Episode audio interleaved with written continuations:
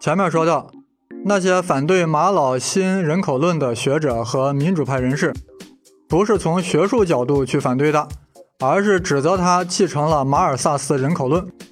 但马老本人极力否认，非说自己是马克思主义者。那么马老到底属于哪个马呢？我们先来看看马尔萨斯这个人。此公生于1766年，毕业于剑桥大学耶稣学院，主修数学，后成为英国著名经济学家。在三十岁时，抛出了一个惊世骇俗理论——人口学原理。任何理论的诞生都是有其历史背景的。当时英国处于资产阶级革命成功后的一百多年，工业革命刚刚出现，工人开始大量失业，贫困人口也不断增加。很多学者认为。这是现行的资本主义制度有问题，需要进行改革。但马尔萨斯却独辟蹊径地认为，这是人口过剩导致的。马尔萨斯的人口学原理是这样的：如果没有限制，人口是以几何级数增加，而生活资料只能以算术级数增大。这话说的有点专业，解释一下：所谓几何级数增长，就是成倍增长。比如说，二、四。八、十六、三十二，就是以二的 n 次方来增加的。算术级数呀，就是按照固定的增长幅度来增长。比如每次增长幅度为二，如果从一开始，这个序列就是一、三、五、七、九。显然，这个增速会被几何级数远远的抛到后面。所谓生活资料，可以简单的理解为粮食。这样，马尔萨斯的人口学原理。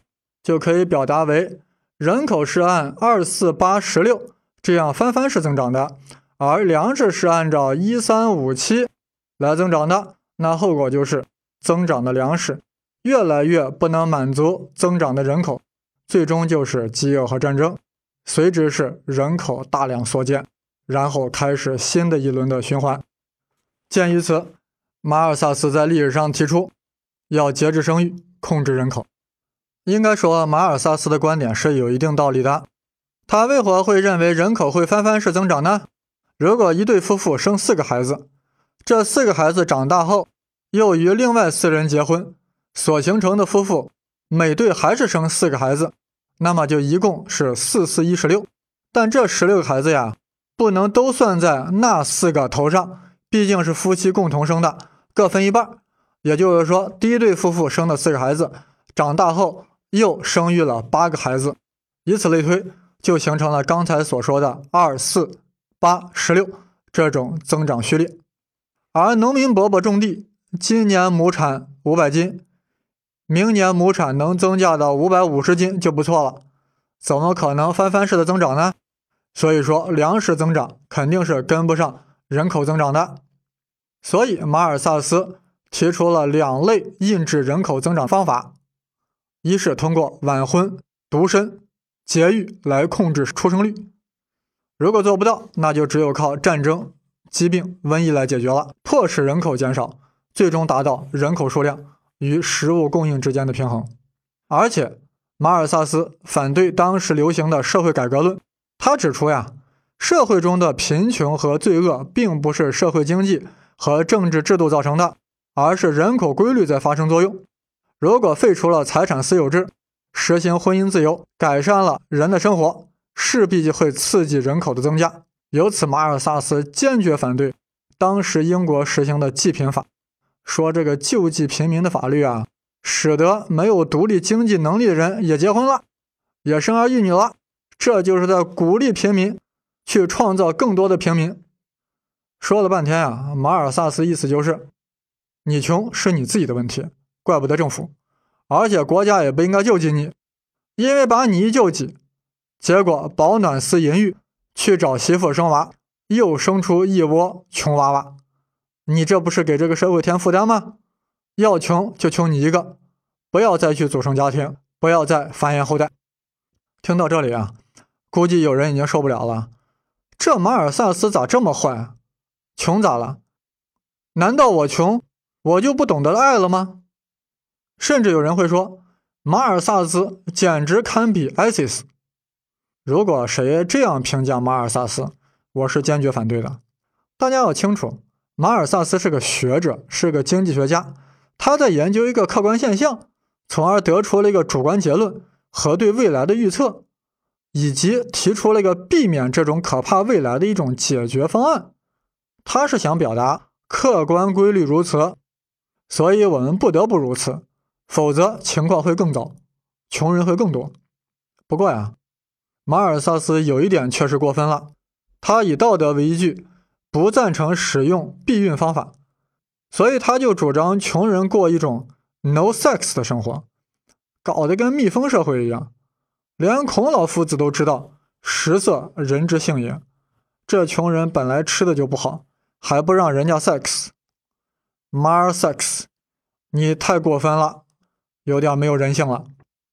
可以想象啊，马尔萨斯理论一问世，引起了巨大轰动。尤其对进化论的创立者产生了重要影响。达尔文终生崇拜马尔萨斯。进化论的另外一个缔造者华莱士说：“我和达尔文为何能够各自独立的发展出进化论，就是因为我俩都看了马尔萨斯的书。”不过呀，当时的西方政府没有哪个听从了马尔萨斯停止救济穷人的建议。相反，在后来马克思主义的传播下，在工人运动此起彼伏下，都被迫强化了社会的福利政策，让最贫穷的阶层得以生存并婚姻生子，而且也没有造成马尔萨斯所说的那种可怕局面，并未掉入所谓的马尔萨斯陷阱。那么，卡尔马克思对马尔萨斯的人口论是什么态度呢？这是不难想象的。马尔萨斯的理论将失业和贫穷归咎于人口过剩，这不就等于替资本主义剥削制度开脱了吗？这势必遭到马克思的驳斥。大家都知道，马克思的逻辑非常强大。胡先生在这里略微介绍一下，卡尔马克思是如何 argue 的。马克思指出，马尔萨斯所谈的人口以几何级数翻倍增长的规律。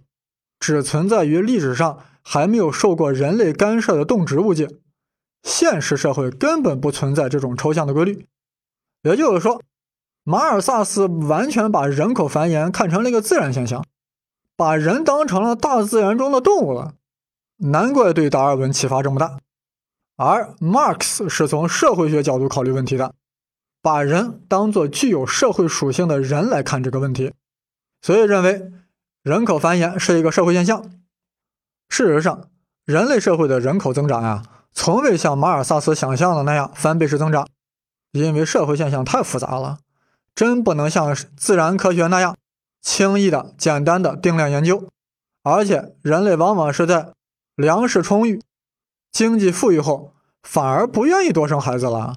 这恐怕是马尔萨斯始料未及的。人还真是社会性的人。不是大自然的鸟兽虫鱼。另外啊，在生产资料，也就是粮食的增长上，马克思和恩格斯也有自己的见解。马克思对人类生产力的增长充满了信心，曾这样写道：“资产阶级在他的不到一百年的阶级统治中所创造的生产力，比过去一切时代创造的全部生产力还要多，还要大。”恩克斯甚至认为，人类所支配的生产力是无穷无尽的。应用资本、劳动和科学，可以使土地的收获量无限的提高。哎呀，或许有人觉得这个说法是不是有点过了？但是我胡先生的想法比他还过，因为我处于更新的时代。马尔萨斯那个时代啊，只能得出土地肥力递减规律，就是这个土地啊越用。就越不行了，但是后来化肥的大量使用，使得亩产量大增呀。马尔萨斯要知道以后一定会很惭愧。再后来啊，水稻和小麦的各种杂交产量剧增呀。马尔萨斯在九泉之下，那就完全可以闭幕了。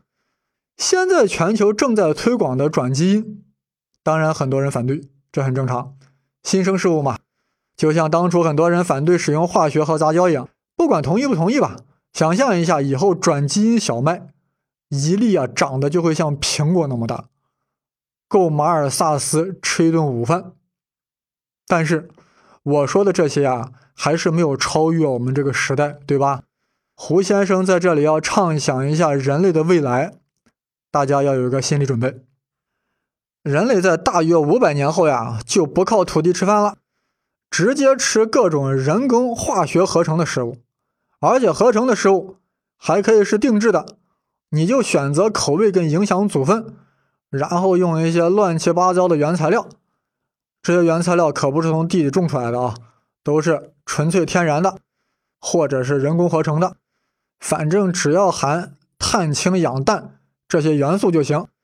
经过精心的各种化学反应，甚至上核反应，然后合成各种食物，那保证是 not only nutritious but also delicious。这当然是五百年后的事儿了，大家别急。再想想五千年后会咋样？五千年啊，谁要再说吃饭的问题，大家肯定以为你是在研究人类古代史，不吃饭咋活？别急。那时的人啊，直接就在皮肤内移植叶绿素了，饿了就晒晒太阳，或开开灯照照就行。那样人类的消化系统就会逐渐退化，嘴巴只是说话用。听到这里啊，有些吃货肯定会很遗憾。那没了吃的享受，人活着还有啥意思呢？这你就不懂了。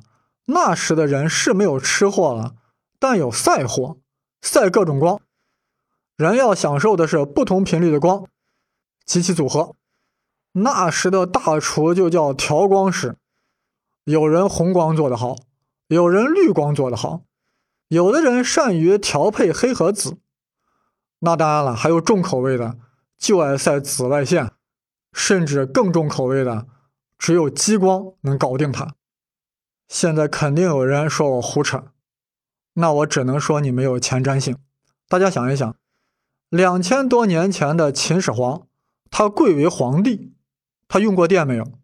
他能想象器官移植、原子弹爆炸不？再别说 Internet 和博客了。总之呀，我非常同意马恩的说法：随着科技水平的提高，人类生产力绝对是非线性发展，是跳跃式发展，甚至是几何级数翻倍式发展。但是这里大家要注意。我们绝不能说马尔萨斯理论就是完全错误的，这里有两个层面的问题。一则是马尔萨斯的观点在警示我们，人口的增长切勿超过粮食的增长，否则后果不堪设想。也就是说，马尔萨斯的观点虽然总的来说长期来看不太合理，但在某时某地也有其价值和意义。二则是西方的学术理论爱走极端。这正是它的学术价值所在，啥意思啊？我要略微展开，就是说西方理论呀，都在追求将各种现象归结于某一个因素所造成的。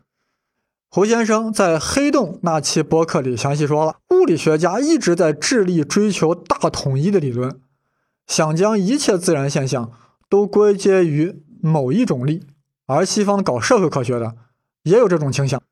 想把所有社会现象都归结于某一种动因，比如说，弗洛伊德就想把一切社会现象归结于 sex，归结于 libido，而地理环境论者就想把不同民族、不同文化的原因归结于地理环境和气候的差异，而马尔萨斯试图将一切社会问题归咎于人口过剩，但这样一来必然会偏颇，毕竟社会现象是多因素造成的。所以呀，想诟病这样一个理论，找出几个反例是非常容易的。但仅仅因为几个反例就否定一个学说的价值，是非常不可取的。如果一个理论说这个现象有很多很多因素决定的，说的四平八稳、面面俱到，话当然是没有错，但也就没有多少学术价值了，只能作为普及性的教材用。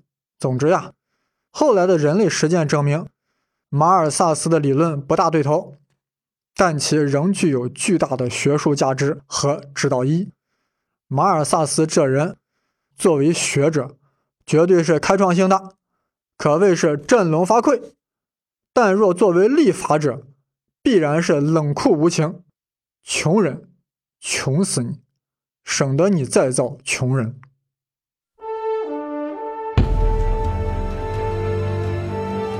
马尔萨斯作为经济学家，还提出了另一个惊人的学说——利润让渡说。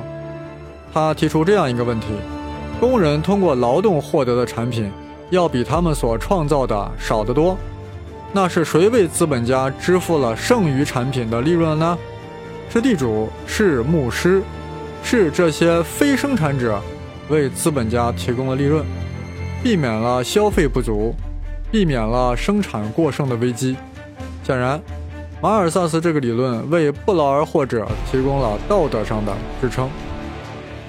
生还是不生，成了哈姆雷特式的提问：to 生 or not to 生？That is a question. 我们听了马尔萨斯的学说后，心里自然明白，我们马老的新人口论呀，正是继承了马尔萨斯的衣钵。但马老为何极力否认呢？首先，有着大家都可以理解的原因，为了保护自己嘛。但是马老坚称自己是马克思主义者，也不是完全没有道理。马尔萨斯是想通过个人的道德自律来达到节制生育，而马老主张用计划经济的模式。来搞计划生育，还从生产力、生产资料和资本积累的角度来论证计划生育的合理性。这样说来呀，也确实有一些马克思主义的元素在里面。可以这样说，马老将二马的理论结合了起来，在人理上首次提出了计划生育这个概念，给马老点个赞。但是，我这里要转折了。如果中国在五十年代就开始实施马老所建议的一对夫妇只生两个孩子，结果会如何呢？有学者做过计算，这样中国目前的人口只有七亿多，而六十岁以上的就要占百分之二十以上。目前我们所在的青壮年中有百分之六十五也就消失了，不但没有人口红利可想，反而出现了人口黑洞。这么大比例的老年人，谁来负担？谁来养活？这是一件非常可怕的事情。那马老的建议到底出了什么问题呢？就是他只关注了人口总量，而忽略了人口结构的改变。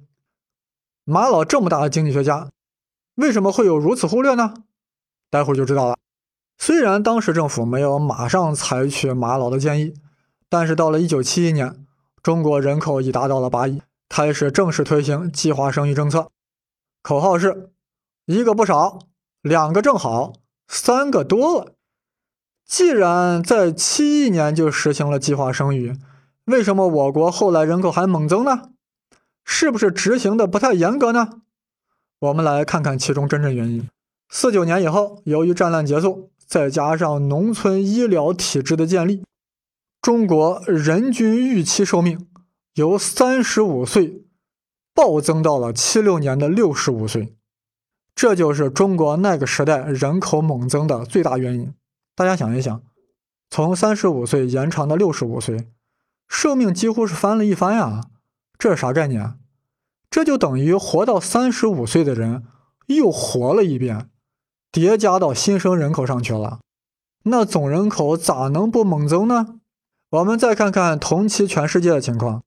一九五零年，中国大陆人口占全世界人口的百分之二十二，而八零年时，中国大陆人口占全世界的百分之二十二点四。这说明中国人口增长是与全球同步的。但是，马上有人会说，那这个占比还是高了百分之零点四呀，那还是增长的要比全全世界快了点呀。这种认识有一些偏差。首先啊，全球人口增长中，发达国家贡献的很少，发展中国家贡献特别多。所以，若同发展中国家比啊，中国的人口增长就显得慢了许多。远的不说，就拿大陆与台湾比吧，大陆人口五零年比八零年增加了一点七九倍，而台湾人口增加了二点二四倍。再者，刚才说中国大陆人均预期寿命从三十五岁延长到七六年的六十五岁，而同期的世界水平只是由四十七岁延长到了五十八岁。这个数据再次说明，中国在七十年代的计划生育发挥了重要作用。否则，这高出七岁的预期寿命都会令人口数据有显著增长。综上可知，中国大陆在五六十年代，尤其是在七十年代，进行了有效的计划生育，但因为预期寿命增长太快。以至于人口总量还在猛增，最终使得政府在八十年代初开始执行了严格的 one-child policy。马老之所以忽视了未来人口结构的问题，正是他没有料到预期寿命几乎能翻一番。他当时急于执行二胎政策，是基于高死亡率和人均寿命很低的基础之上的。当然了，我们不能够因为这个怪马老。因为马老是从旧社会来的，他咋能想象新中国建立以后，人的预期寿命大幅度增加了呢？我们中国人都习惯以人口多作为国家的负担，而西方学者将人口看作国家实力的基本要素。所谓国家实力，就是国家占有并能运用的各种资产，以及运用资产去实现国家目标能力的总和。就是说呀，仅仅资产大，国家实力也未必大。国家要有能力去运作这些资产，去实现目标，才算实力大。比如说，北宋的各种资产肯定要比金朝大十几倍都不止啊！无论是在经济水平、军队人数，还是人口总量，但是金朝运用资产的能力要比北宋强大得多，所以能将北宋一举灭亡。也就是说，不光要人多，还要有凝聚力，国家还要有调动人口的能力，这样力量啊才会大，国家实力才会强。所以，人口是国家实力的一个重要因素。你比如说，什么瑞士、科威特，人均在富，有什么实力？对不对？随便一个国家邻国，如果高兴的话，都可以把它灭了。十九世纪是英法两国竞争的世纪，为什么英国最终获胜而成为了世界霸主？正是英国的人口在十九世纪远远超过了法国。当年马尔萨斯人口论在英国没人理会，但他的学说传到了法国，受到法国自由主义经济学家的欢迎，因为他正苦于无法解释工人的贫困问题。一看到马尔萨斯的解释，如获至宝，奉为圭臬，开始向工人提倡。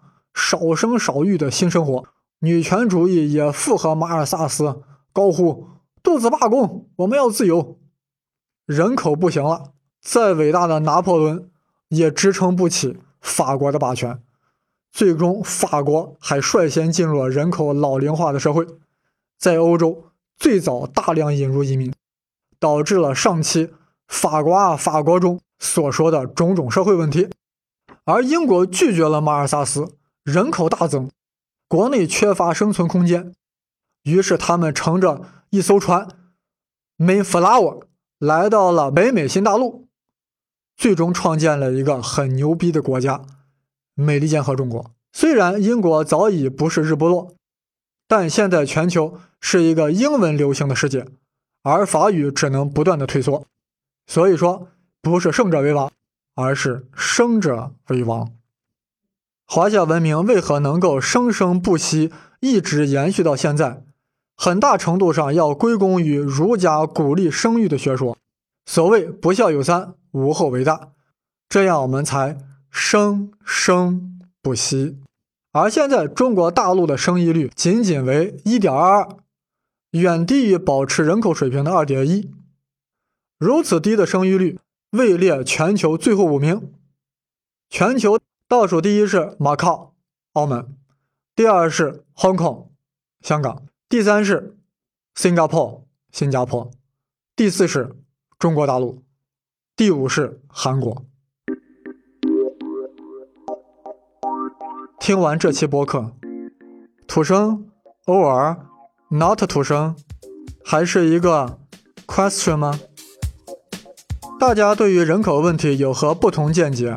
欢迎与胡先生探讨。我的新浪微博是东方胡先生，当然是带竹字头的“生”。预知下期节目，请关注公众微信号“配置七 seven”，配置七 seven。7,